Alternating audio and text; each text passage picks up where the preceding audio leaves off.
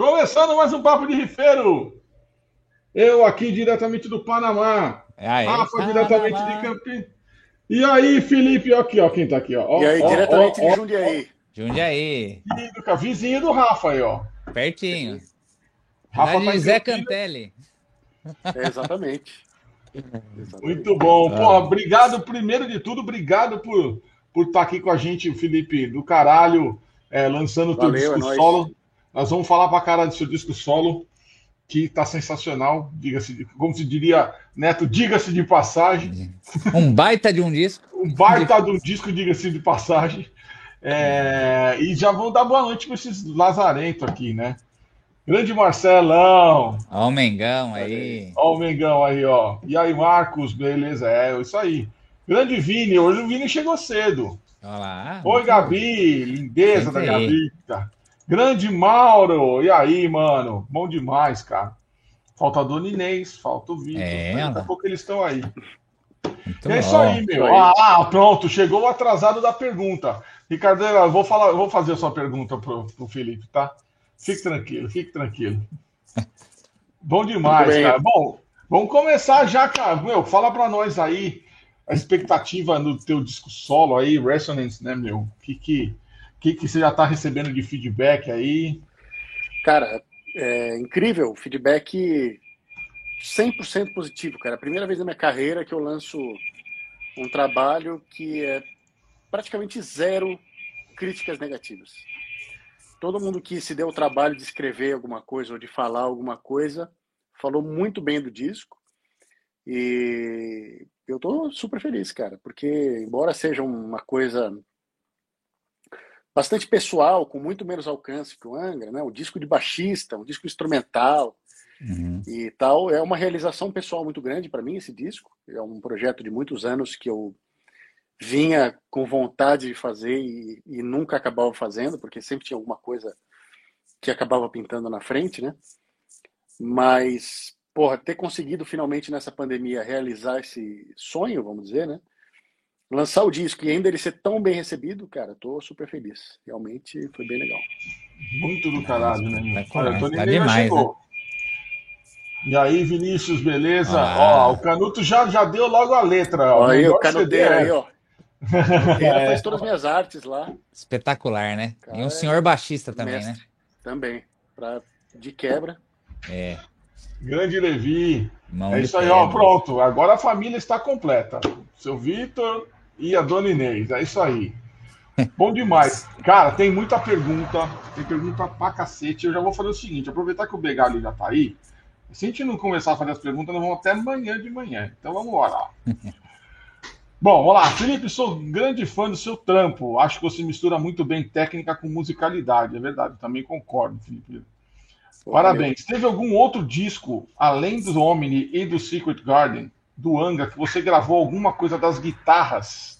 Se sim, Sim. quais? Achei a sua Sim. linha em Caveman muito boa. Aliás, os fãs me malhem, mas o Omni está no meu top 3. Sucesso e saúde ao filhão. É verdade, né?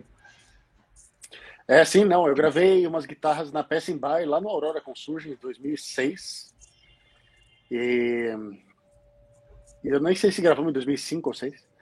E no Aqua, não sei se eu gravei, cheguei a gravar alguma coisa. Acho que não. Mas esse lance de eu gravar guitarra não é muita novidade, não. Aqui a galera nunca teve muito contato porque eu não postava muito, etc, né? Até porque eu não sou guitarrista. Mas aí eu resolvi postar e aí muita gente se surpreendeu, né? E aí no meu disco eu toco bastante guitarra. Eu sou o maior guitarrista no meu disco sou eu, em números de É, né? em número de horas tocadas. Espetacular. Patada, né? Bom demais, bom demais. Respondida a sua pergunta, querido Ricardo Begari. bom, legal. E aí, Rafa, o que mais? Vamos lá, vou começar com uma minha, então. Ó, então, tentando ver o lado positivo das coisas, né? O período pandêmico é, foi bom para você porque você pôde ter o, o contato com os primeiros meses, o primeiro ano do seu filho, né? Imagino que, que em torneio isso não seria possível. Então, gostaria que você comentasse isso. E também, acho que você já respondeu um pouquinho, mas se não fosse o período pandêmico, talvez esse álbum solo que você tanto desejava não teria saído agora, né? E, e dessa forma. Né? É, não, é, foi bem isso, né? O meu filho nasceu em abril, lá no início da pandemia.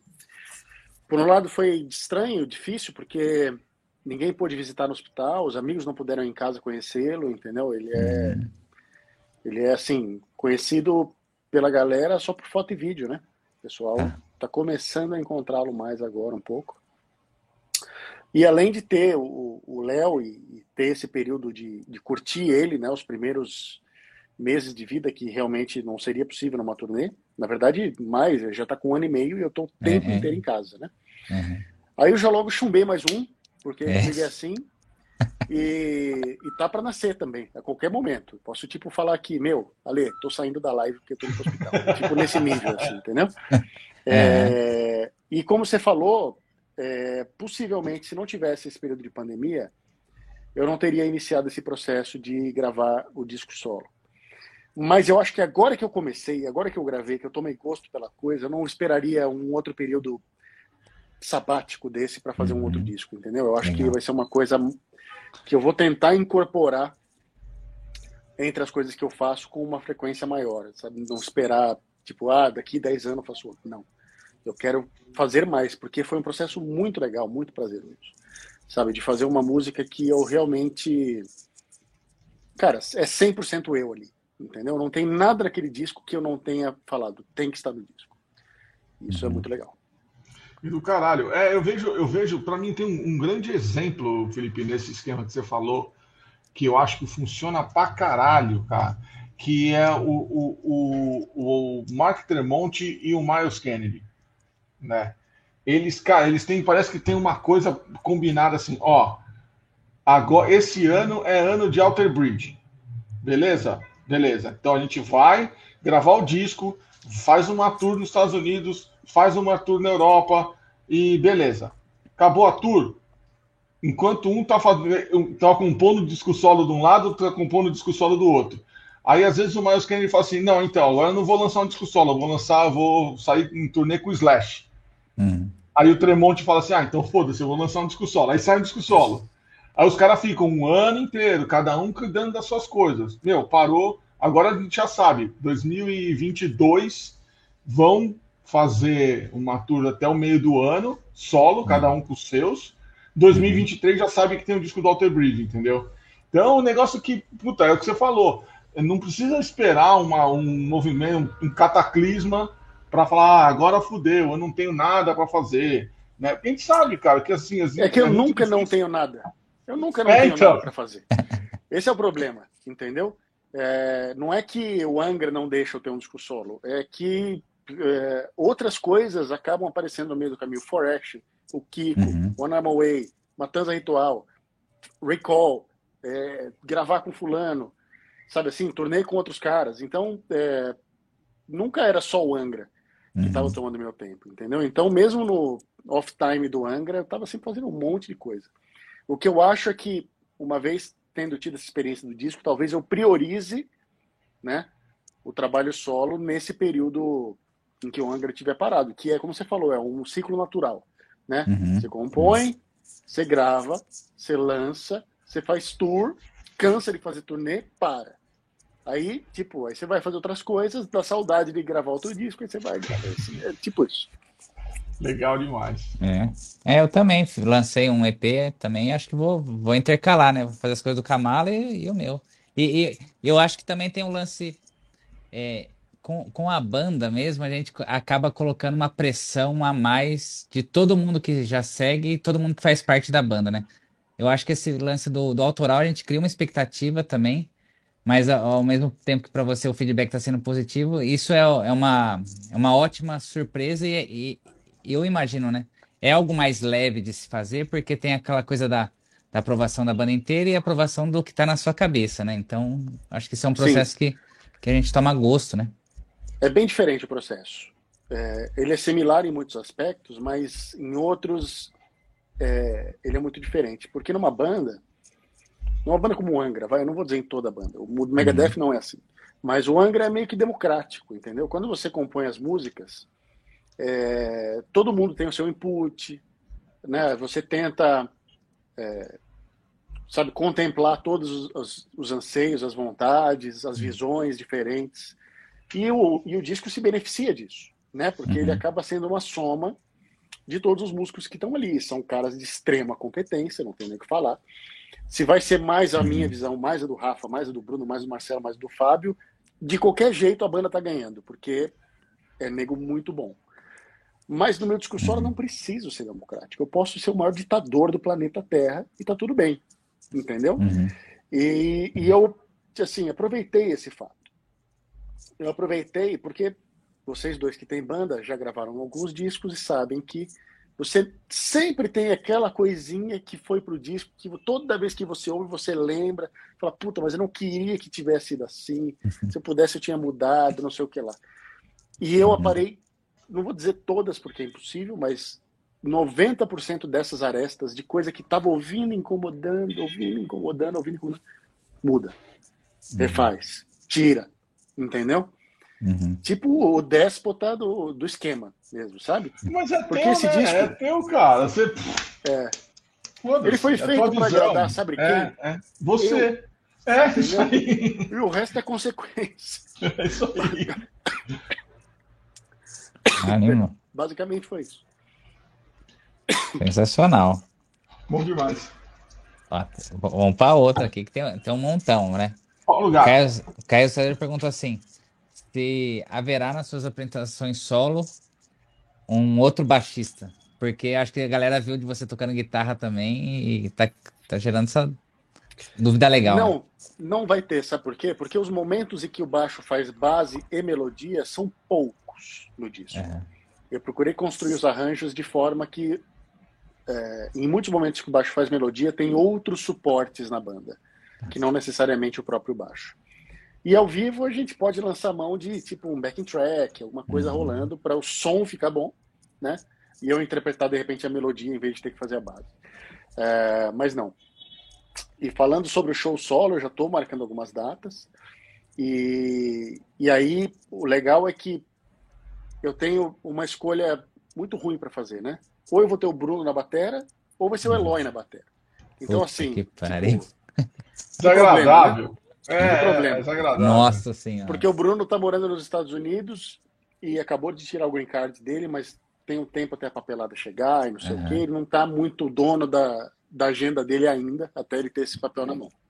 Uhum. Uh, então, caso pinte alguma data e o Bruno não possa fazer, eu já falei com o Eloy, ele topou fazer. Então, eu tô mal servido de batera, né? Tá, tá. tá. É só é, escolher com quem que você vai ficar surdo, né? Porque tipo os isso. dois são dois, duas puta pedrada, né? É. Ô, ô, Vitor, só responder essa pergunta. Você ficou curioso quando eu vou fazer um disco solo? Cara, eu acho que eu não vou fazer disco solo nenhum, meu, porque tem umas bandas aí que já já vocês vão ver que é, é exatamente aquilo que é, para mim não faz muito sentido eu fazer um disco solo que seja parecido com algo que eu faria no Ancestral, entendeu? Então, é, eu prefiro ter outra banda com outro direcionamento, tudo onde eu consiga colocar algumas ideias que não tem nada a ver com ancestral, mas não é coisa tipo minha, minha.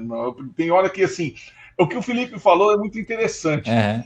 Porque e é bom também, né, ter esse... É, no, no, no, ancestral, hoje a gente vive uma democracia, só que é uma democracia assim no termo, na, na, na, na questão da, da máquina, como ela funciona, né? Cada um tem o seu papel. Porém, na parte de composição, é 99,9% minha. Então, é, tipo, eu jogo as ideias e os caras, para eles, assim, não, tudo bem, manda, manda, manda, manda, manda. É, o, o, estilo da banda é esse, a cara da banda é essa. Beleza, é o Ale que vai fazer as músicas. Então, eu não tenho um outro lugar onde eu preciso é, completar essa necessidade de usar algo que eu não usaria no ancestral, entendeu?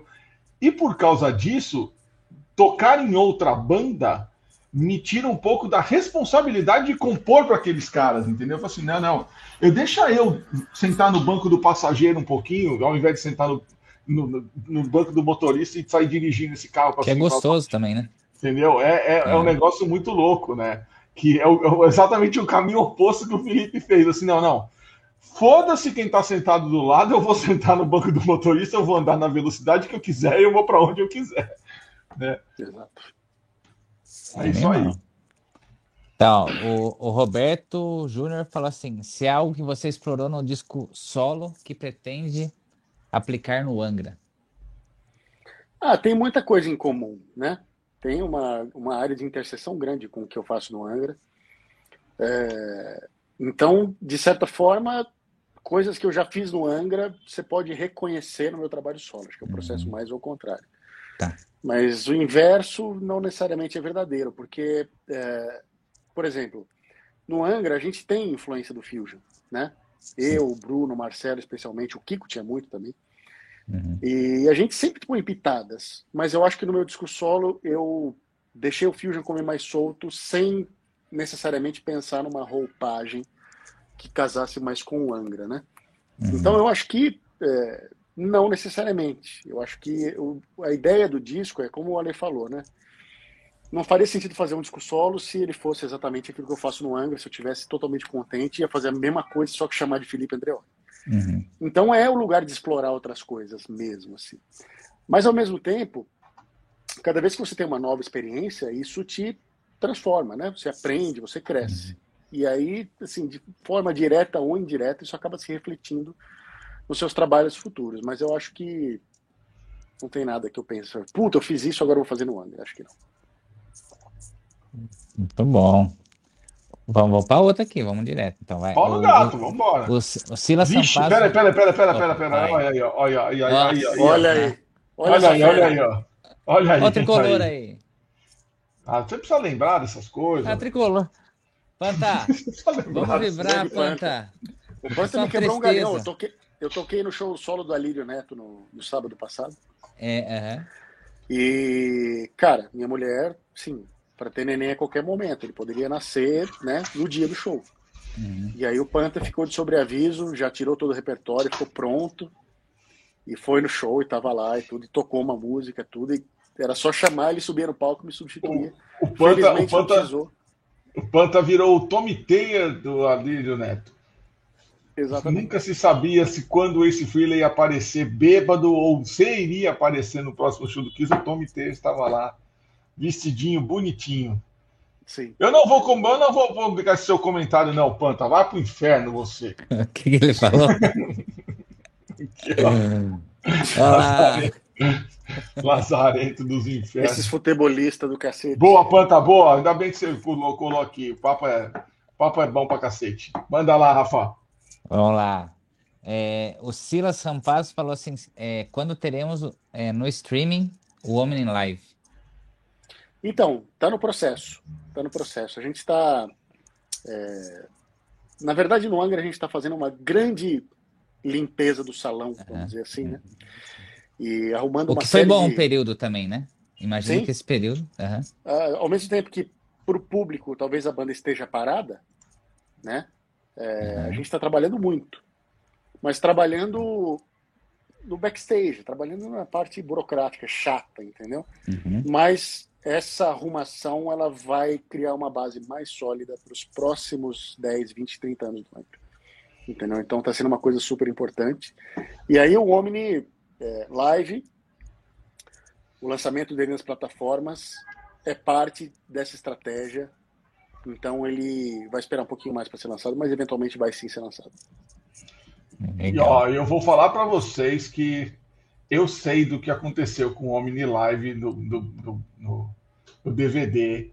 Eu acompanhei de perto o trampo e nós temos que tirar o chapéu com um cara chamado Paulo Soares. Paulão. Se não, se não fosse ele, não tinha DVD. Não, ele não literalmente tinha. salvou o DVD. Na verdade, salvou não tinha DVD. DVD. Não tinha DVD. Não tinha é. DVD. A gente já é. tinha desistido de lançar. É. E porque o material não estava no nível que o Angra queria lançar. Né? Uhum. Teve uma série de problemas de vídeo, de áudio, de, quer dizer, de áudio das câmeras, né? O áudio, é. a captação de áudio foi super boa do João Millier, inclusive.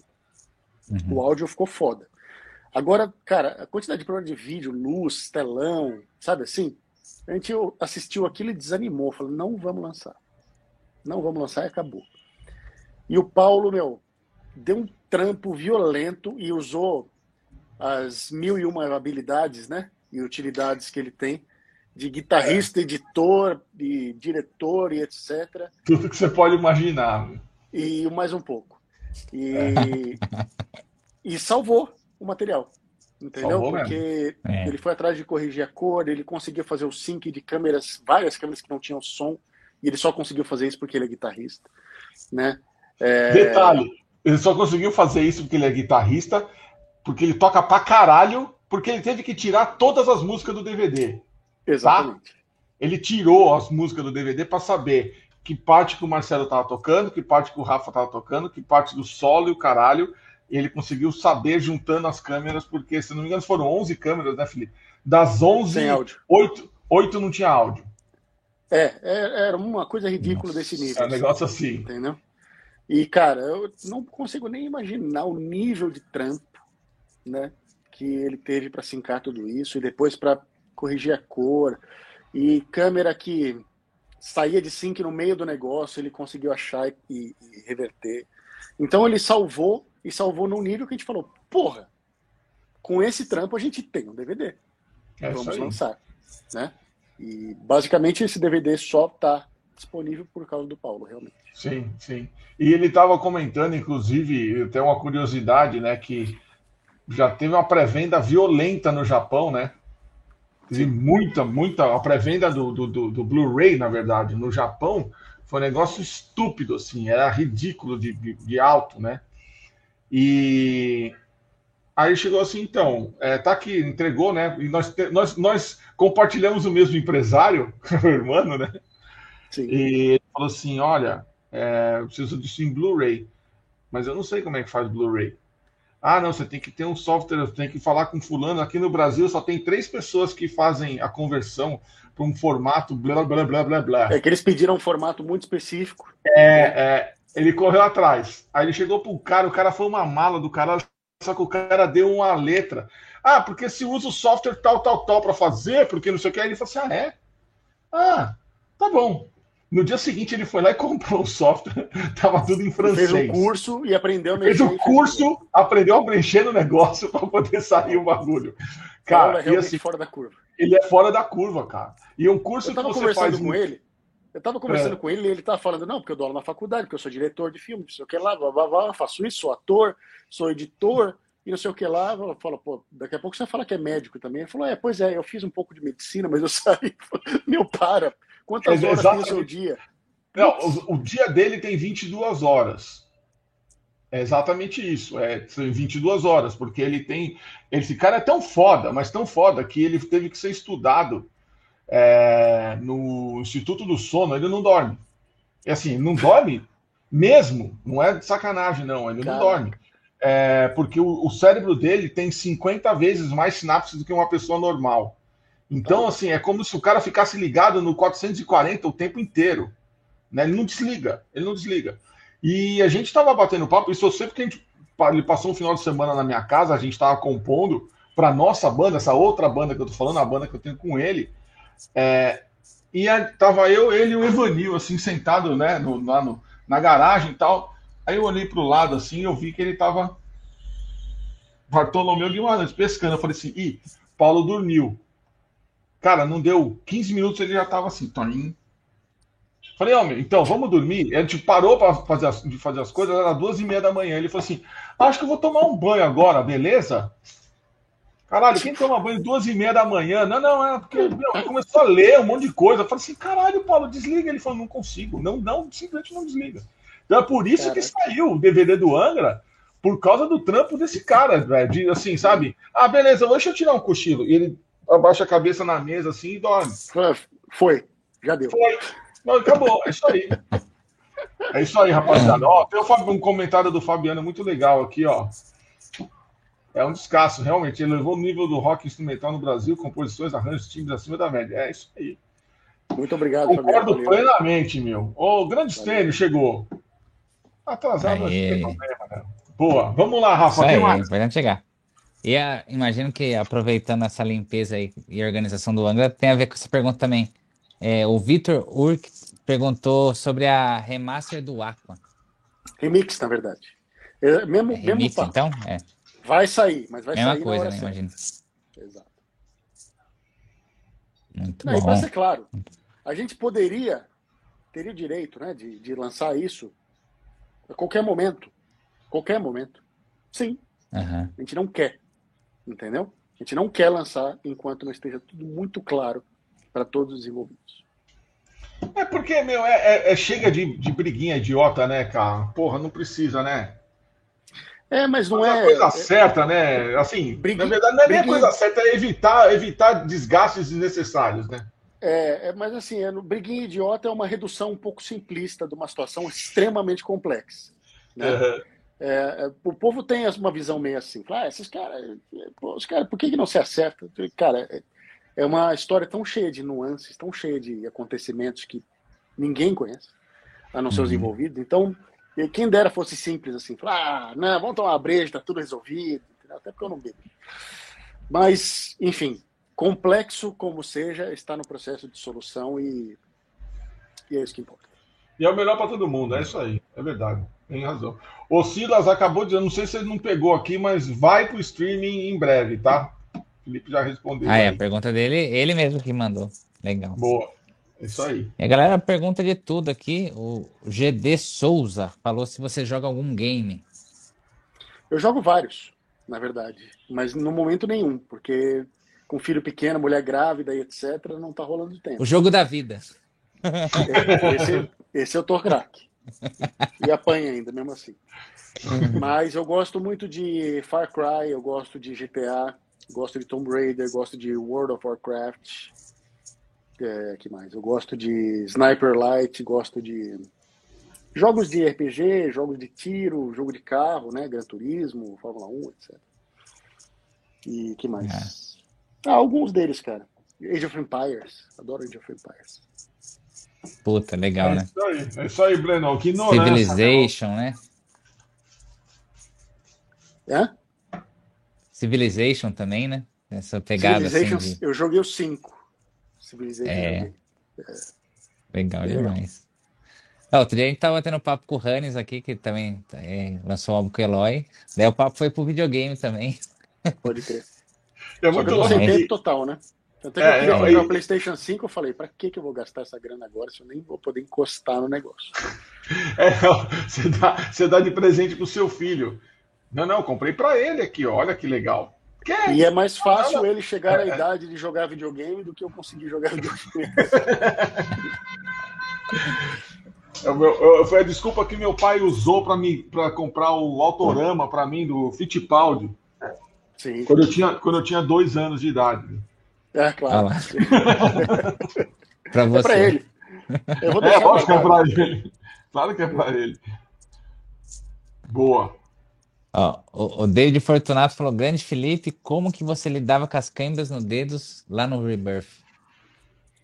Cara, no fundo não tinha câimbra, não. É... Engraçado que muitas dessas mesmas perguntas os caras mandaram na minha caixa de figurinhas. E é eu acabei respondendo lá. É, é, eu não tinha câimbra, não. O que eu tinha era tipo uma fadiga muscular, né? Como você vai na academia e, tipo, sabe quando você faz e passa um pouco do ponto, e dá uma fadigada no músculo, você tem que dar uma descansada. Tem dia que você passa do ponto e, tipo, dá uma zoada, sabe? E aí você fica zoado e, até o fim do show, na época do uhum. show, né? Então eu tive que, número um, construir essa resistência para poder aguentar ficar tocando as músicas rápidas bastante tempo. E número dois, aprender a dosar a força, né? Porque especialmente ao vivo, você tem a tendência de tipo chegar na adrenalina tocando muito forte, e no começo do show, não importa quanto se aqueceu no camarim, na hora da adrenalina, meu, esse aquecimento não vale muita coisa. Então, uhum. com o passar dos anos, eu fui aprendendo a dosar a força para que eu não chegue no fim do show completamente morto e, e, e, desgastado. E aí, claro que ao longo dos anos também fui desenvolvendo essa, essa musculatura toda própria para fazer isso, né? Tipo, como um atleta tem a musculatura preparada para correr, mesma coisa. E, e tinha dias, cara, que eu percebia que eu tava tocando tão forte que a corda parecia que tava mole, entendeu? Então, mas aí é quando você tá muito em forma e tipo, você pode dar qualquer porrada no baixo que, que você aguenta, mas ele não. e o som começa a sofrer, entendeu? Então tem uma série de, de coisas que a gente vai aprendendo ao longo dos anos aí para manter uma performance consistente, não cansar e, e conseguir aguentar o show todo. É isso aí. O que a gente chama aqui, a patada de urso.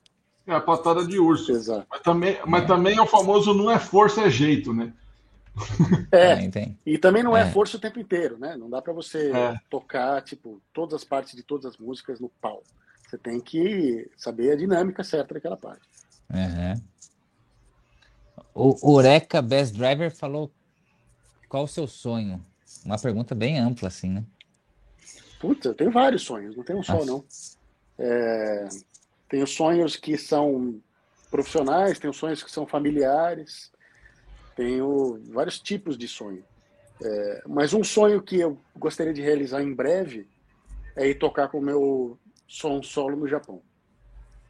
Isso seria um sonho, assim, a curto prazo, vai? Para realizar. Essa, e, e tocar fora, né? Rodar com o meu som, porque eu rodei muito com o Angra. Mas eu acho que seria uma sensação bem diferente. E para esses mesmos lugares, tocando o meu som do meu disco, ia ser bastante especial. Legal. E imagino que também, cada hora, a, a banda de apoio também mudaria, né? Pra, pra, é, casar a agenda de todo mundo, né? Porque não só como um workshop, mas eu imagino que você queira levar com banda inteira, né? Travou? Alô, câmbio? Câmbio, Felipe, alô? Alô? Acho que travou. Acho que. Travou. Voltou? voltou. Aí, Voltou? agora voltou, voltou, Voltou. voltou. Aí. É, eu vi que travou aqui, eu saí do Wi-Fi, agora eu vou voltar para o Wi-Fi, vamos ver se foi o Wi-Fi que de deu pau, se... Beleza. Então. Mas daí imagino que cada hora com, com uma banda, né? Como você falou, com o grande problema, né? Vão ter vários problemas péssimos, né? Eloy ou, ou Valverde, né? Então isso vai ser É, algo muito exato. legal também nesse sentido, né? Com o Kiko também, eu adoro tocar o som do Kiko e, e rodar com ele, né? E, É. e a gente acaba tocando também Europa, Estados Unidos. Então, é, tem que, tem que conciliar, né? Essas, essas agendas e ainda ter uma família, ainda ter né, esposa, filhos e É. tal. Então, é, é uma organização que, que vai desde o, de você fazer com que as datas não conflitem até você ter tempo para ter uma vida também, né? Então é, É. um, é um desafio muito grande. É muito grande. Uhum. Muito bom, muito bom. Ó, meu irmão mandou duas perguntas, grande fã seu, falou assim, grande Felipe, qual sua maior influência é, quando começou e atual e como foi gravar o álbum com o Paul Dayano? Meu irmão, esse álbum Nômade, eu lembro quando ele comprou, falou, olha isso daqui, nossa, Pode crer. demais. Cara, o meu primeiro bass hero, assim, foi o Cliff Burton. Foi o primeiro cara que realmente me chamou atenção pro baixo e que me fez querer tirar as músicas dele. Eu lembro que eu tocava já algumas músicas do Metallica e tinha anestesia, que era a grande barreira, né? Fala, Puta, Uhum. essa música é muito difícil e ah, não vou conseguir. E aí eu fui tirando, tirando aos poucos, e aí, muito menos do que eu imaginava, eu já estava tocando a música. Quer dizer, tocando do jeito que eu conseguia tocar Uhum. aos 13 anos de idade, né? Mas então o Cliff Burton foi super importante para mim. E atualmente, cara, não tem um cara, é uma soma de todos os caras que eu vi, estudei a vida inteira. E eu acho que isso se manifesta na minha maneira de tocar de forma que muitas vezes é imperceptível para quem está ouvindo, mas eu eu consigo saber, né? Uhum. Puta, isso aqui é muito aquele cara, isso é outra coisa que eu fiz aqui é muito aquele outro cara. Virou uma soma, né, de todos esses caras que eu ouvi ao longo dos anos. Muito bom. Então vamos. O Fabiano Amorim que mandou os elogios pro seu álbum, ele mandou uma pergunta bem legal assim. Ele falou que viu que você comentou em algumas entrevistas que estava pensando em pegar um quad cortex. E se você está pensando pro seu set ao vivo na próxima tour, vai usar somente como efeito ou somar nos pedais que já usa atualmente? Cara, é, o Quad Cortex é, está nos meus planos, sim. Eu não peguei ainda porque eles teriam que enviar para o Brasil e, é, bom, enfim, aí você já sabe o que, que ia acontecer, né? O frete monstro, chega na alfândega, é no mínimo 60% de imposto, com o dólar do jeito que tá, ia sair tipo uma fortuna incalculável. Então, como eu não tenho pressa de pegar, Uhum. eu vou esperar a oportunidade de viajar para fora e pegar lá. Agora, o, o outro bacana do Quad Cortex é que você pode fazer os impulse responses. Então, por exemplo, eu tenho meu pedal assinado da NIG, que eu adoro e uso sempre. Eu posso criar um impulse response dele e eu não preciso viajar com o pedal. Então eu posso ter um setup grande que tem os pedais mais o quad cortex, e aí quando eu quiser viajar muito leve, eu levo só ele e os meus pedais, tipo, compressão, Clonados, né? compressão pré-drive você consegue colocar lá dentro. Uhum. Entendeu? E, e aí eu uso só ele, basicamente. Ele tem efeitos também, tem tudo que precisa, então é, seria só ele, acho que toda vez que tivesse que viajar para fora, avião, tipo, excesso de peso, etc., você leva só, só ele. Aí viajando mais perto aqui, dá para levar uma pedaleira maior. Uhum. E é muito louco que eu, eu vejo os vídeos do Kiko, né? É, o quanto ele tá se beneficiando desse troço, cara. Sim. Já usava o, o, XFX antes, né? É, o Metallica usa o XFX e tal. Mas o, eu acho que dos grandes. Vai, digo, não assim, o, o, usando em grandes palcos, né? Eu já vejo um monte de, de guitarristas usando o Quad Cortex para fazer um workshop e, né? Porra, uma É, porrada. o Ola de- mesmo tá fazendo. Ola usando. Também, é. Ele tá usando, acho que agora ele tá levando um outro pedal lá que eu não. Com o The Haunted. Ele não lembro qual que é, mas não era o Quad Cortex, não. Era um outro, um outro pedaleira. Era um menorzinho, um XFX menorzinho ainda. E- Ah, o FM3, não é? Esse aí, é.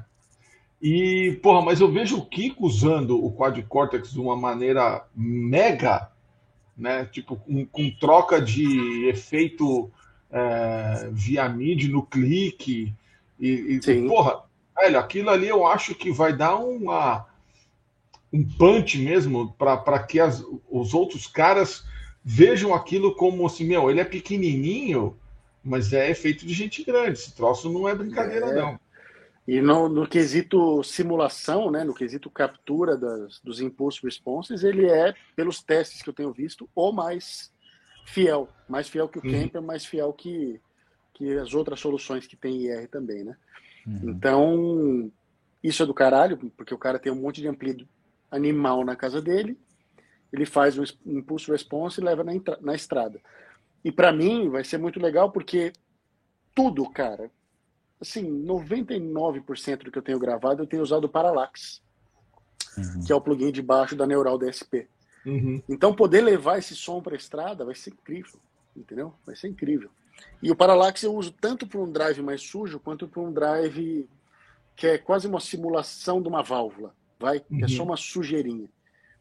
E aí você monta os presets, os patches já para tal música, etc, já com a compressão certa, com o drive certo, timbre de solo e etc. Tudo ali é coisa linda. É, e o outro cara que eu vi, que ele tava, óbvio, ele já tinha usado, já tinha feito o teste, mas é, o Silas Fernandes foi numa. num, no, no, no Not Fest, Uhum. né? Ele postou um vídeo semana passada, se não me engano, essa semana. Ah, que ele tocou na guitarra do Mick Thompson, né? É, é. Eu não assisti. Cara, e você viu aquilo, cara? Ele, ele tocando, falou que os caras deixaram o Quad Cortex com, né, com o timbre do Mick Thompson, o timbre do Jim Root e tal. Ele bota o fone e ele falou: vai tomando no cu, é o som do cara.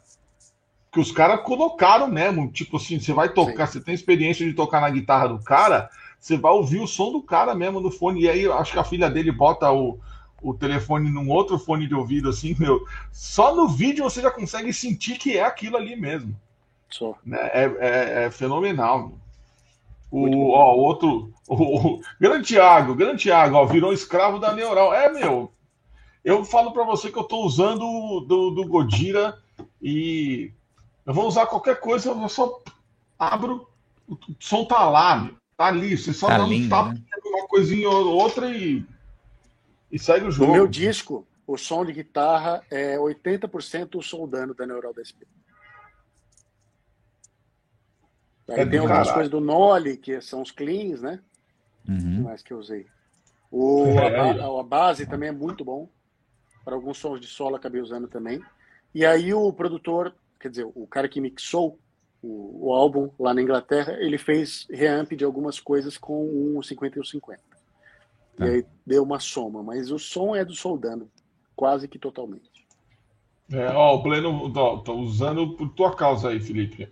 Olha aí, muito bem. É isso aí, cara. É isso aí. É, tá falando pro Paulo usar. Daqui a pouco o Paulo usa. Ele não tem essas frescuras, ele usa qualquer negócio. Vamos lá, que depois eu faço as perguntas do resto da rapaziada aqui que tá mandando no chat aqui. Vamos aí. O, o Maurão aí tá sempre falou. Qual que foi o guitarrista que você trabalhou que tecnicamente mais te impressionou e qual que você mais se identificou musicalmente? Ah, cara, São Kiko, vários. né? né? O Kiko é um cara assustador tocando. É que a gente acostumou com o Kiko, mas se você parar pra pensar, é, é ridículo, velho, o tanto que esse cara toca. Teve momentos de eu assistir ele gravando solos assim que eu falei, meu, esse cara não tá fazendo isso. É, é tipo ridículo mesmo. Outro cara assustador, tremendamente é, técnico e ao mesmo tempo um dos poucos caras que unia mesmo, né? A parte de ser um solista animal com um cara ser um basista animal, que foi o Paulo Schreber do Almar, Uhum. que infelizmente Ele era faleceu. foda, né? Outro cara assustador tecnicamente é o Roger Franco, que é o meu companheiro de For Action. E, e, cara, muitos outros guitarristas extremamente técnicos assim, mas cada um na sua característica, né? Uhum. É, mas esses três assim são caras que que estão as horas que você fala, ah, vai tomar banho, né, meu amigo? O que você está fazendo? aí? Para com isso. É. É tipo assim, aí, aí ele vira e fala assim, então, Felipe, eu queria essa parte aqui que nós vamos ter que tocar juntos. Você- Sério mesmo? É, obrigado. Ah, sério mesmo? Mas você sabe o que, que é louco? O Kiko, ele, como ele tem uma noção musical muito grande, né? E toca baixo, inclusive. Quando ele criava os solos dele, ele pirava o quanto ele queria. Mas quando tinha alguma coisa que o baixo precisava dobrar, ele sempre pensava nisso. E é como um arranjador de orquestra. Você não vai escrever uma parte para o oboé tocar que está fora do, do range do oboé e que não é uma coisa que o oboé faz bem. Você Uhum. escreve para o oboé. E o Kiko ele tem essa mãe, entendeu? Ele escreve pro baixo quando tem que dobrar. Então, sim, tem coisas extremamente difíceis, mas tudo possível, né? Desde que você estude o suficiente, que não é pouco. Imagina. E ficou animal também o álbum dele, né? Nossa senhora. Sim, Eu- ele ganhou agora o melhor vamos fazer álbum um- da Guitar World, né? É, pelo amor de Deus, né? Não, espetacular.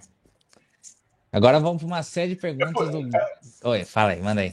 É por essas e outras que os caras que ele continua impressionando. É, Mesmo no é. mundo recheado de guitarristas filha da puta, foda, o Kiko aparece e você fala assim: Ah, né, é o Kiko. No meio Sim. dos caras. Eu falo, não, vai é lá o e aparece ele aprendendo piano, né? É, cara. Sabe, é, é, um a negócio filha do impressionante. isso aí é O espetacular. Eduardo Danu é um outro animal, né? Também tive a oportunidade de tocar com ele algumas vezes. Toco ainda no Tributo ao Malmsteen e toquei também alguns shows solos dele. O Edu é um fenômeno mesmo, né? Impressionante como toca bonito, né? E fácil, né? Que Você fala assim, facilidade, né? Você vê ele tocando e você fala assim: Ah, isso aí é fácil. Aham. Sim. Vai lá. Eu tive a sorte, cara, de na minha carreira tocar com muitos guitarristas bons. E, e, inclusive, eu sou bastante procurado por guitarristas para gravar o, o trabalho deles, né? Uhum. E vários fenomenais, fantásticos, entendeu? É difícil É, escolher você tá- assim. Você tá sendo injusto, cara, com um cara, velho. Você não mencionou ele, acho muita sacanagem da sua parte.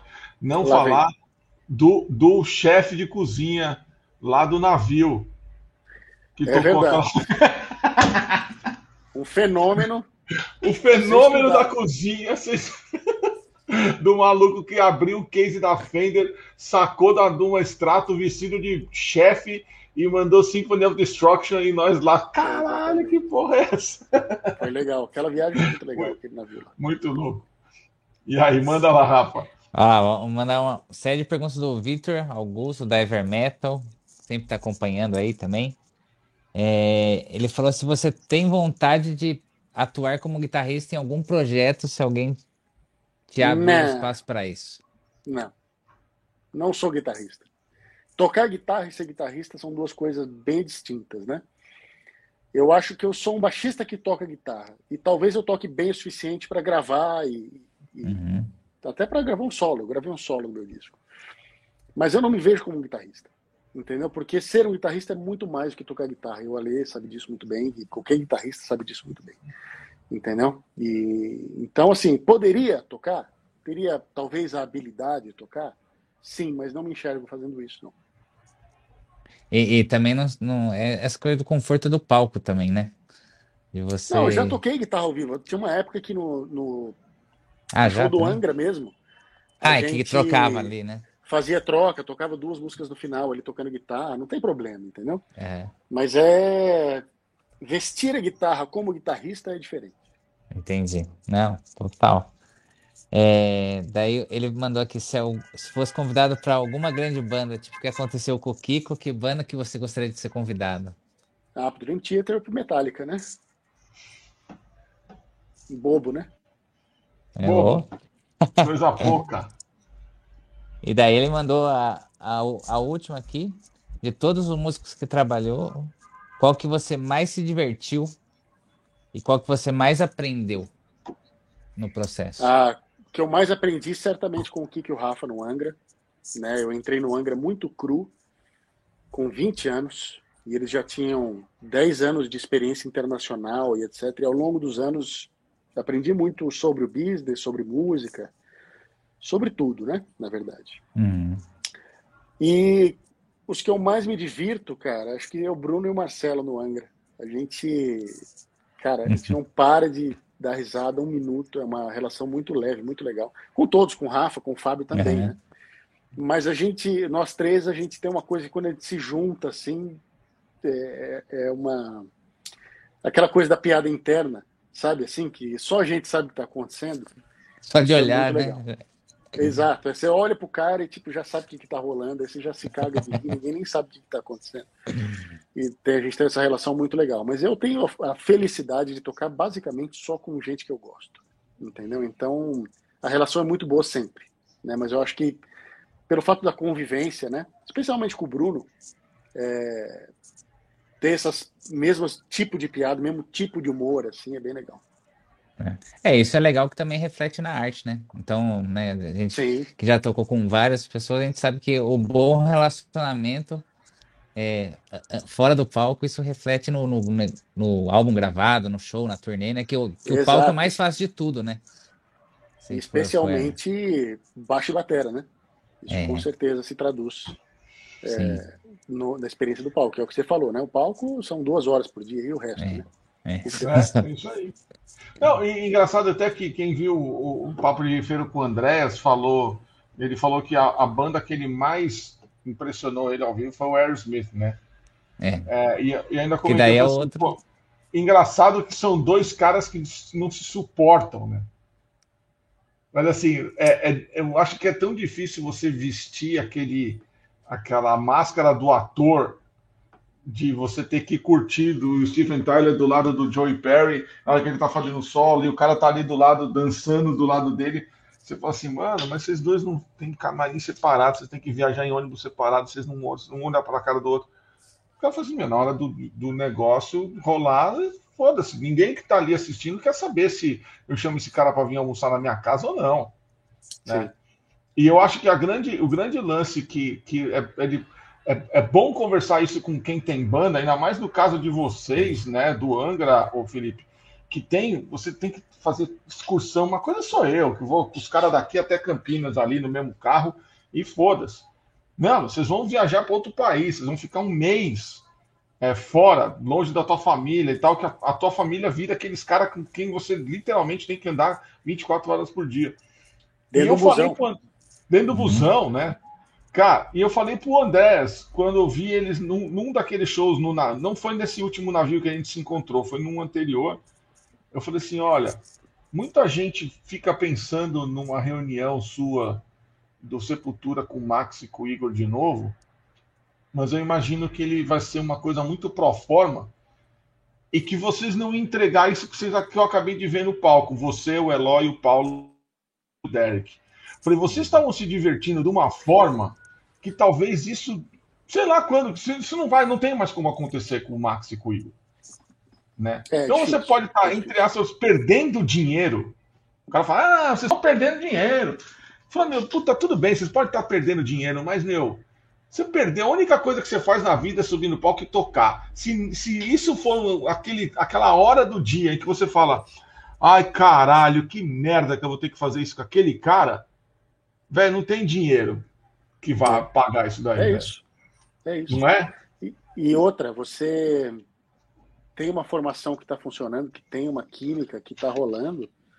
Uhum. Você não quer arriscar isso em nome de ah, uma oportunidade de fazer uma turnê com um cara XY para ganhar mais grana. Não, mas é aqui que eu quero pôr minha energia, entendeu? Sabe assim, eu não tô nesse nível de desespero, entendeu? E muita gente faz isso por desespero de grana, infelizmente. Uhum. Isso é comum com músicos, né? Mas a gente está numa posição privilegiada. O Angra ainda é uma banda que trabalha muito. A gente fez 115 shows no último disco, entendeu?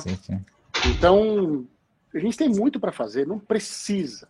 Se uhum. rolar, é porque foi feito da maneira certa, entendeu? E se não rolar, é porque não teve. Sei lá, não deu certo de fazer, entendeu? Uhum. Caralho. Muito bom. Tem mais pergunta aí, Rafa? Aqui, aqui encerrou. Então vamos, então bora. É, tem, meu, eu sei que é um, tem um monte de gente que fala da história do Megadeth, não sei o que. O Bleno está falando aqui. Ó. Não entrasse no Megadeth por conta do Mustang não curtir tatuagem. Aquele clickbait do baixo da Ibanez, realmente, aquilo ali foi que enganou muita gente. Mas, cara, eu já vi entrevista sua falando assim, não teve nada de Megadeth. Não é porque o Kiko tá lá que. Né?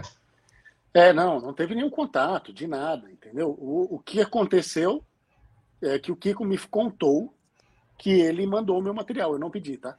Eu não pedi para ele mandar. Eu não foi tipo aquele brother que falou, oh, me indica lá, vamos. Oh, é. Entendeu? É, ele mandou porque quis, e, e, isso só iria acontecer se ele realmente quisesse mesmo.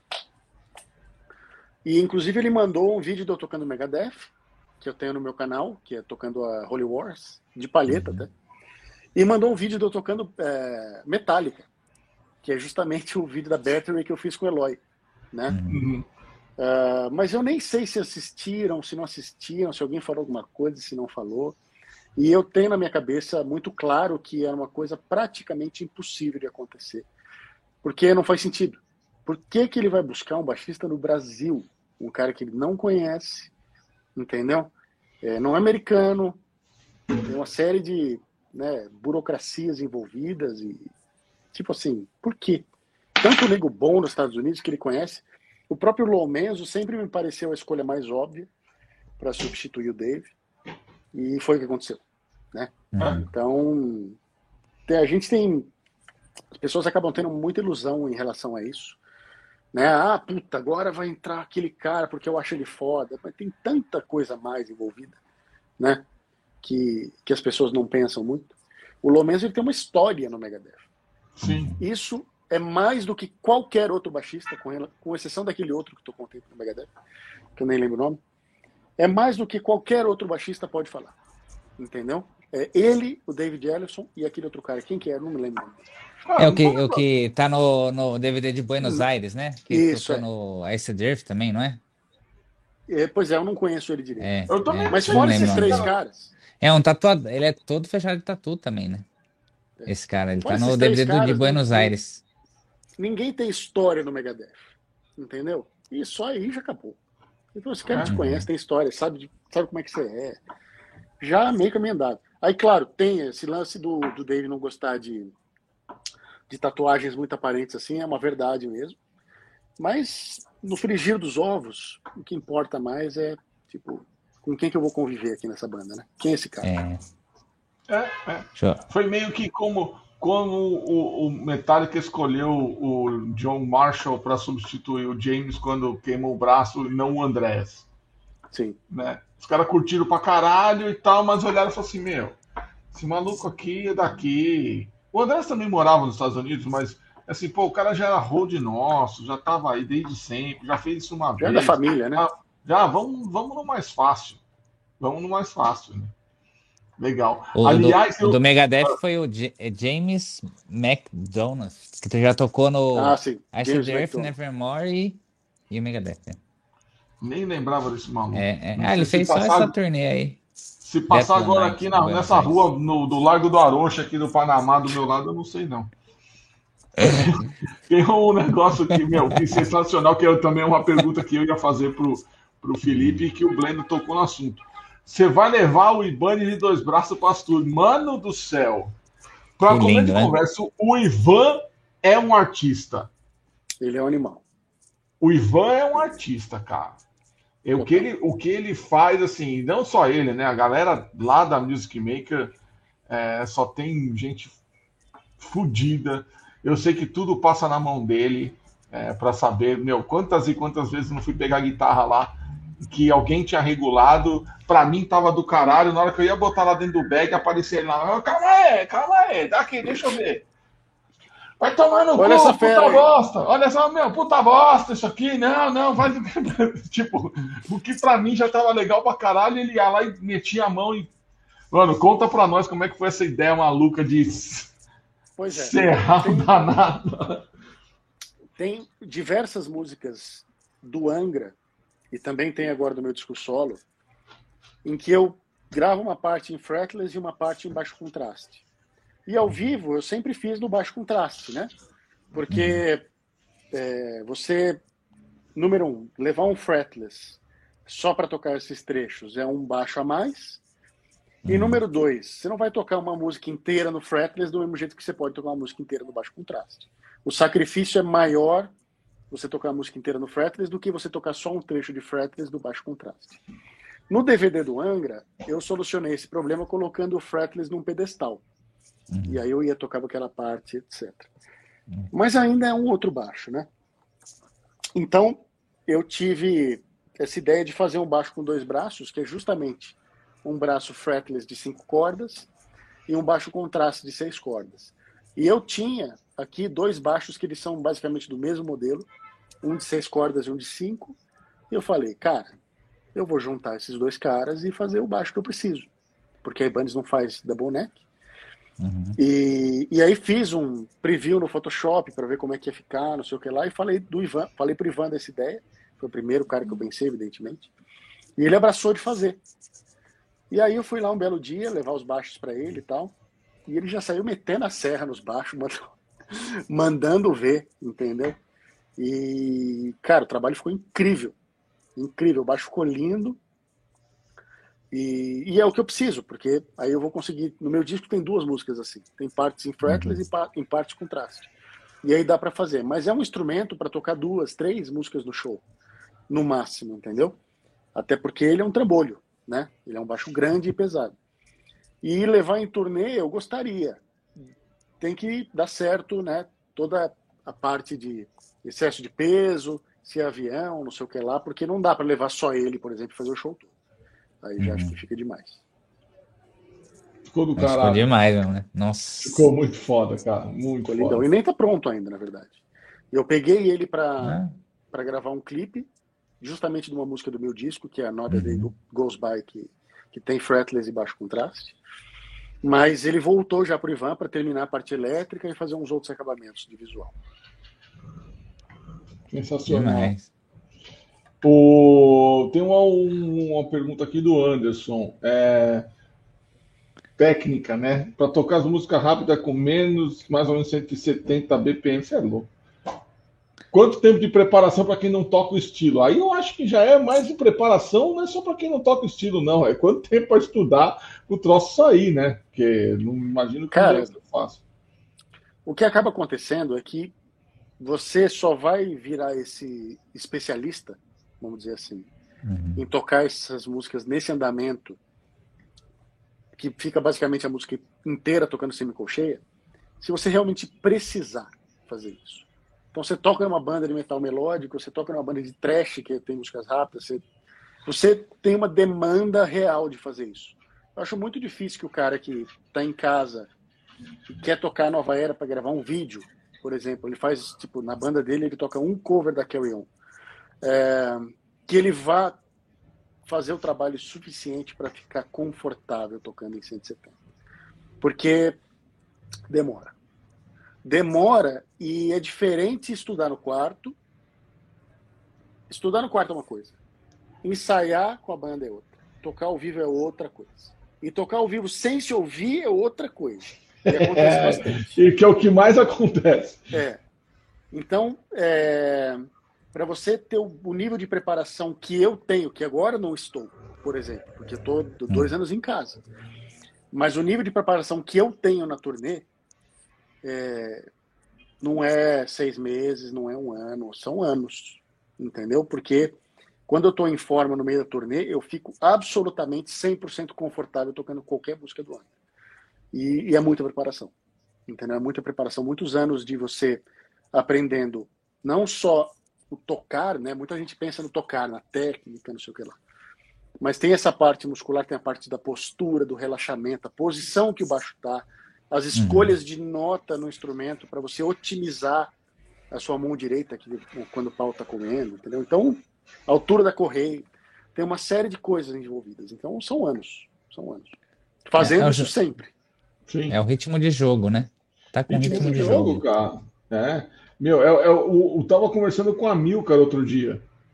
E assim, ele, ele do nada, cara, ele falou assim: Meu, eu mudei meu jeito de tocar.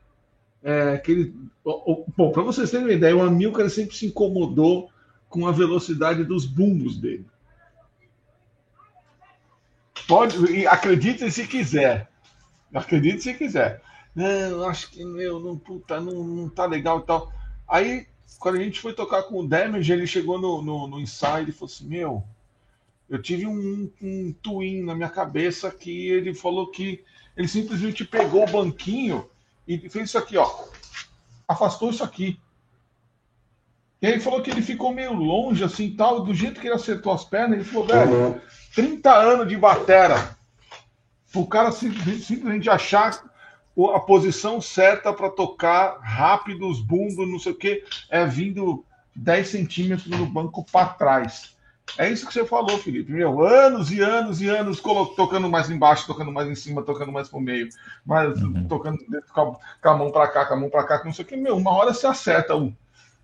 Sim. Caralho, é assim, é agora. Mas, porra, não vai ser do dia para noite, não vai ser semana que vem, né? Exato. Quanto tempo para você virar maratonista?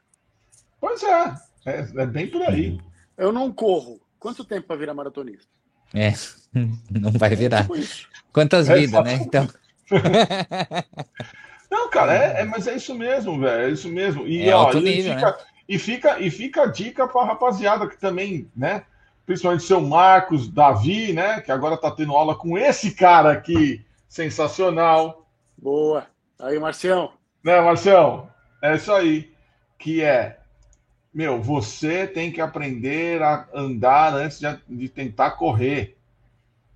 Você não vai fazer, correr uma maratona 42 quilômetros sem fazer uma caminhada de 5. Depois você faz uma caminhada de 10. Depois você faz uma caminhada de 15. Aí você começa a correr 2. Correr 5, correr 10. Aí você vai pros, até chegar nos 42. Mas antes disso, você andou, você andou 5 quilômetros. Você não correu 5 quilômetros. Né? É foda, cara. Isso serve para tudo, velho. Tudo, tudo. Qualquer instrumento para tocar qualquer estilo. Né? Não adianta você querer correr se você não sabe andar direito. É, quem mais? Tem aqui um puto, tem uma pergunta aqui, ó, do Silas. Hoje vocês são muito amigos do Alírio, Mariucci, Confas e tal. Sonhar com show Xamã e Angra no mesmo palco. Ah, sim, é possível. É bem possível. Inclusive, vou te dizer a verdade. Era já era para ter rolado. Infelizmente, a pandemia desmarcou os shows. Mas é possível, é possível sim. Eu gostaria Caralho, muito que acontecesse. E aqui a pergunta: mundo, né? relação com o Luiz. Então a história junta com ele e tal. O Luiz é gente boa pra caralho. Aliás, eu. Cara, a relação com o Luiz sempre foi muito boa. É um cara que eu admiro e respeito muito. É, por tudo que ele representou e representa, por tudo que ele construiu, por tudo que ele criou, né? E a minha relação com ele sempre foi muito boa, sem nenhum problema. Ó, tem uma, o, o, Henrique aqui com o Kiko junto. O Kiko toca no Megadeth, velho. Acostuma-se é. com essa ideia. o Kiko é guitarrista do Megadeth. Então, ele é o Marcelo, né? Marcelo Barbosa, guitarrista do Angra hoje. Sacou a lance? É, que mais? Tem alguma outra pergunta aqui? Deixa eu ver, deixa eu ver. Ah, pergunta do, do cancelamento. Fogueira, né? O que achou do novo do Iron Maiden? Eu, eu não ouvi. Mais um, mais um. Já já meu irmão manda que... mensagem aí. Cara, é... eu choco algumas pessoas quando eu falo isso. Mas eu nunca fui o cara que ouviu muito Iron Maiden. Eu fui por outro lado, entendeu?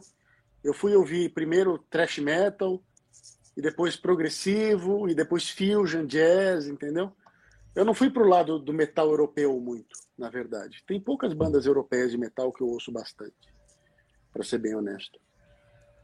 Boa. É, bom, acabou as nossas perguntas? V vamos para aquelas, então. Então vamos para aquelas, as, aquelas. Felipe, quantos, quantos baixos sobrou aí para você? Já tem ah, alguns cara, que dá para ver aí. Mais do que o suficiente. É. Olha aí, ó. tem alguns aqui, tem alguns aqui, tem alguns guardados no bag, aqui atrás. E assim, uma boa quantidade. Uma, Mais do que eu conseguiria tocar é, ao mesmo tempo. É, mas normalmente é assim, né? E sempre vai ter mais um, né? Sempre vai ter mais um, né? Sempre. Sempre. A coleção não para de crescer. Esse ano mesmo não. já acrescentei dois. Ah. É, mas pelo, por outro lado, eu peguei dois e transformei em um só. Então, Sim. né? Você ganha daqui, perde dali. É, fez um dois em um. Boa, pô, legal, obrigado, Leonardo. Ah. Caralho. Valeu. É... Aquelas. Não, eu não vou perguntar de paleta, né? O Felipe, o Felipe vai falar, me respeita. Paleta Como de assim? 5 anos só. Não, não. É quem sempre pergunta para todo mundo. São as paletas que você usa. Qual calibre? Bom, mas eu falo para você, não tem problema nenhum aqui. Ó. Vai. Eu posso até te mostrar. Com um macaco de telha. Ah, paletinha. Ah. Né? É, paletinha boa, boa. Um é do Bob um. 2.0? Essa aqui é do Palhetas Online. Ah, legal. .br. Minha paletinha uhum. assinada. E essa aqui foi uma que eu sinceramente não gostei. E, e, cara, eu não recomendo. Eu fiz na Clayton, nos Estados Unidos. Demorou demais, veio tudo torto, o logo. A palheta ela tem uma borda, uma quina dura, não é uma palheta que nem essa do Palhetas Online, que ela tem uma transição, né? Uhum. Ela tem uma quina dura, bicho. Você precisa gastar ela antes de começar a tocar, senão ela fica pegando na corda. Muito louco. Credo. E corda? É. Da Dario 045 sempre. Tá aqui, inclusive, também aqui, ó. Boa. Muito bom. É, e aí, o que mais, Rafa? Ah, e de, de, pedal, já falou um pouquinho, né? É... É. Eu uso os pedais da Ig, tenho até meu pedal assinado, que é o Base Plus, uso os pedais da Darkless, é, melhor drive de baixo do mundo, incontestavelmente. Uso o Aguilar também, pedais, e da Boss. Legal. Legal. E aí agora, chegou aquela hora bacana do programa em que você vai dizer se esse maluco é um pata, pata de urso ou mão de alface. Olha, você querendo me colocar na roubada. É, imagina, é só gente boa, só gente legal pra cacete, mas aí, assim, você vai ver. O Rafa, ó, o Rafa escolheu uma lista que não tem como botar você na roubada. Ele tá muito bonzinho. bonzinho. O Rafa tá muito bonzinho ultimamente. Eu acho, eu acho que mataram alguém aqui agora. O, Aro, o Arocha aqui é foda, velho. O, o, o Arocha aqui não é fácil, não, malandro. Nós estamos tá na Nós estamos embaixo, nós estamos em cima de um boteco, de um boteco não, de um mercadinho. Então imagina você que sete horas da manhã os caras vêm entregar o gás aqui. Olha aí, quem é o primeiro da lista? Porra, patada de urso, claro, paleteiro, adoro o Jason. Adoro ele, cara. Acho que ele era perfeito no Metallica, velho. Gostava eu também acho. Dele. Eu também acho. E, inclusive, hoje, eu já, o Rafa já percebeu que lá no grupo nosso lá começou esse papo de Trujillo e Cliff é. e, e coisa. Eu, eu, Jason, já nem né? respondo, eu nem respondo mais, porque.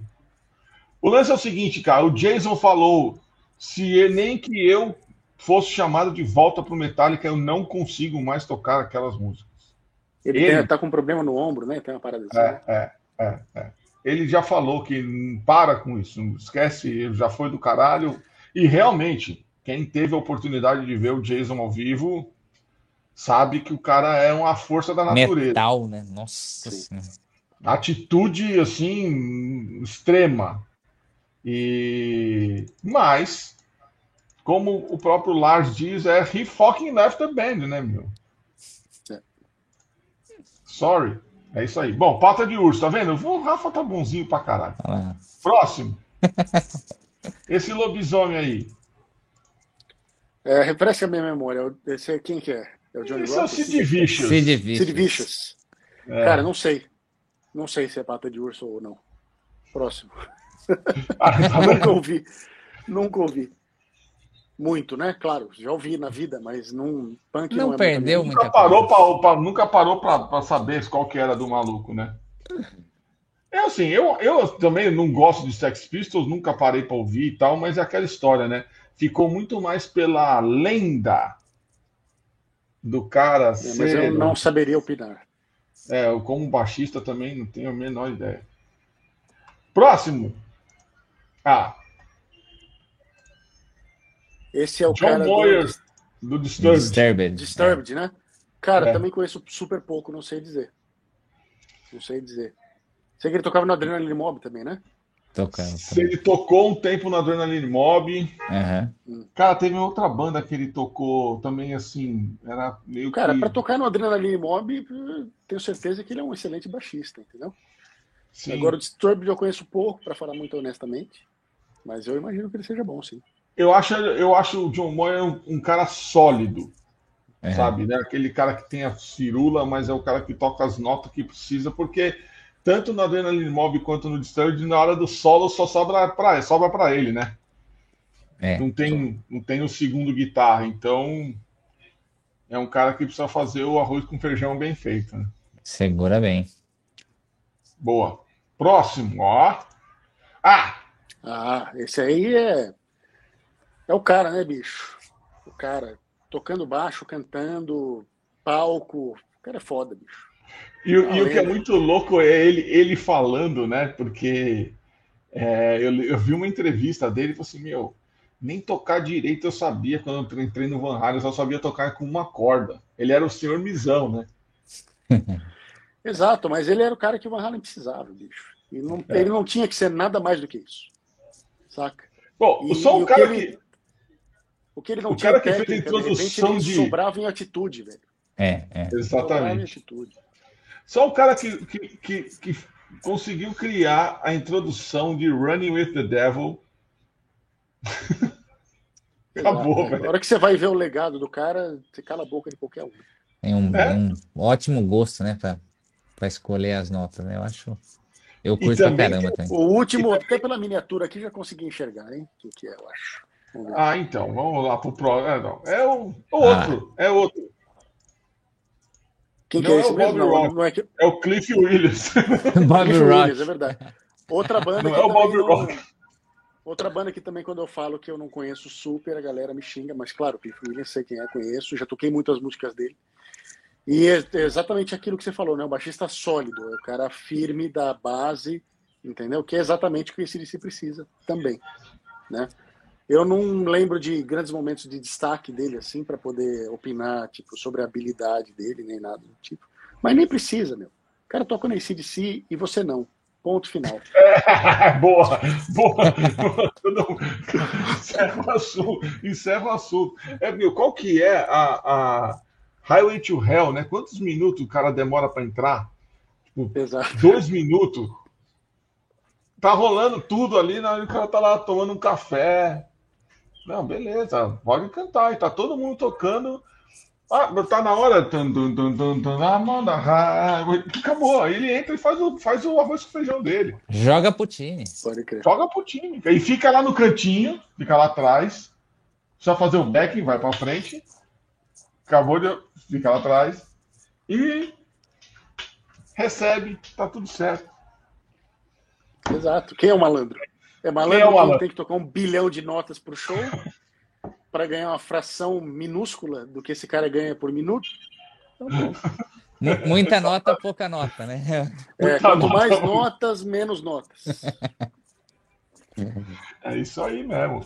É, cadê, cadê, cadê, cadê? O que, que é que o, o Fábio botou? Deixa eu tocar sem cortar o cabelinho chitãozinho chororó. É, pois é. É... Quem mais, Rafa? Agora chegou a ah, nossa hora do. É...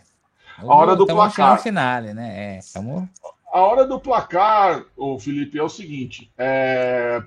nós vamos botar você. Você pode falar tanto guitarrista quanto baixista, mas porque nosso querido amigo Andréas Kisser decretou o fim. Aliás, decretou o fim, não, decretou o começo. Cortou a fita, é... né? Cortou Inaugurou. a fita inaugurou o troféu Tony Iommi. Porque, porque não pode mais escolher. Então, para você, quem são os seus três riff masters? Pode ser de baixistas, guitarristas, só não pode o Tony Iommi. Uh, James Hetfield, Dime e Chuck Schuldiner. Boa. Ótimas escolhas. E daí, né, a, a, próxima pergunta seria: quais que seriam os três riffs que você gostaria de ter escrito? Ah, putz, difícil, hein? Essa é. Desses três caras, vai para ser coerente, vai Symbolic, é... Unbroken e, e aí para ser esperto, né? Enter Sandman, que com certeza é o mais rentável de todos esses. Ah. Se bem que foi o Kirk ah, é. que escreveu. Foi o Kirk, o Kirk que, fez, que escreveu, mas tudo bem. É. Mas tudo bem, Sad But True tava bom também. Oh. Tá, delícia. É, é, e agora, o Felipe, é a, a, pergunta do cancelamento. Se bem que você já deu, umas, já deu uma, uma, uma, umas dicas do cancelamento, é assim. Qual é a banda que todo mundo gosta, mas você detesta, ou não liga, ou tá cagando pro negócio? Cara, Ramones. Ah. Realmente não é uma banda que. Não detesto, não, de jeito nenhum. Mas é uma banda que todo mundo ama e eu não amo. Né? Totalmente compreensível, te entendo perfeitamente. É, aliás, esse DC falaram bastante aqui também, né? Esse DC, é. Esse DC, né? Guns N' Roses. É. Legião. Não, Guns eu gosto, Guns eu gosto. Cara, aquele aí, Legião, Engenheiro do Havaí, essas coisas, os caras já, aí já, já. Aí já chutou. Não, é que para é, muita aí... gente o Ramones é a maior banda da história, né?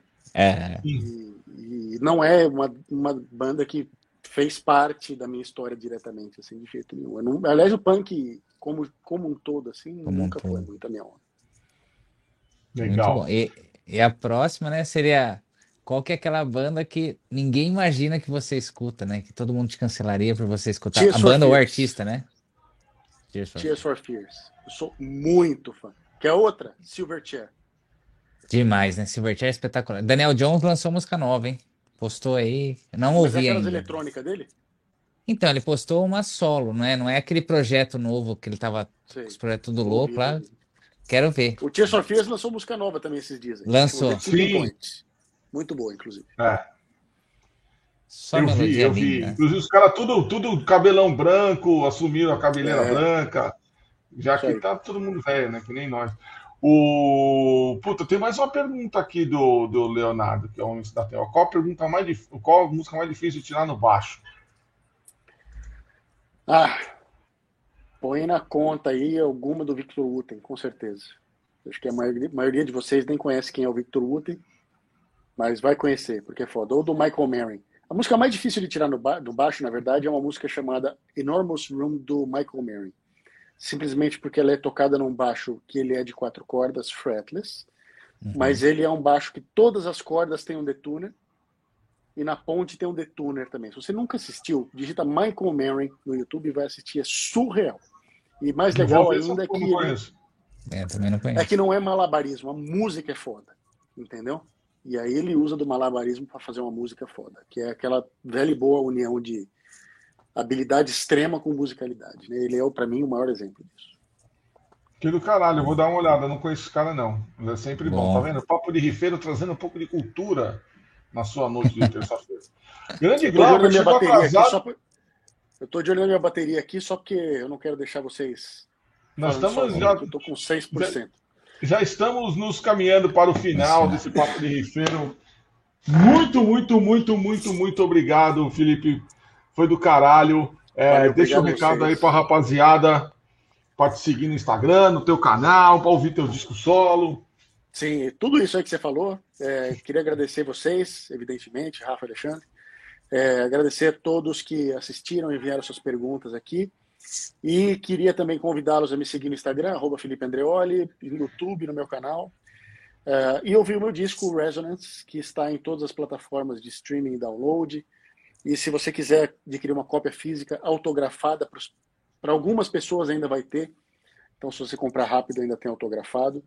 É, songbook, camiseta, boné, a porra toda. Só não tem o caixão que nem eu quis e papel higiênico ainda. É, que é felipeandreolistore.com. Do caralho. Rafa, é, é dia 25, né? Segunda-feira, clipe novo do Kamala.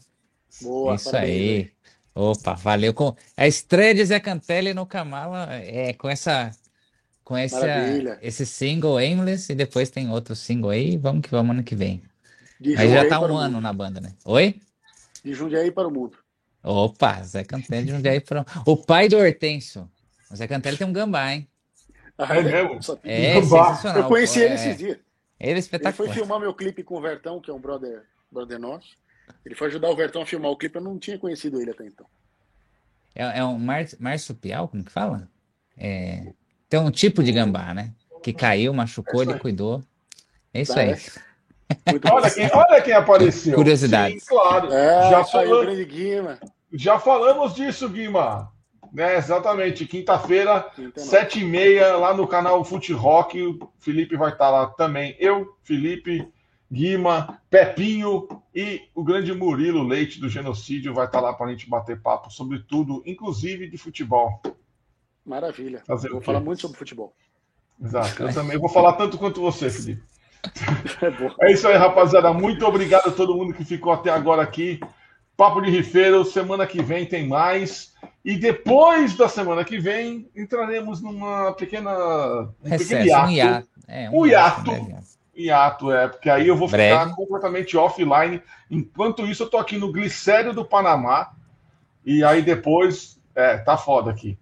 E, mas acompanha a saga lá no Instagram, tá? Quem quiser, dá um alô lá que tá engraçado.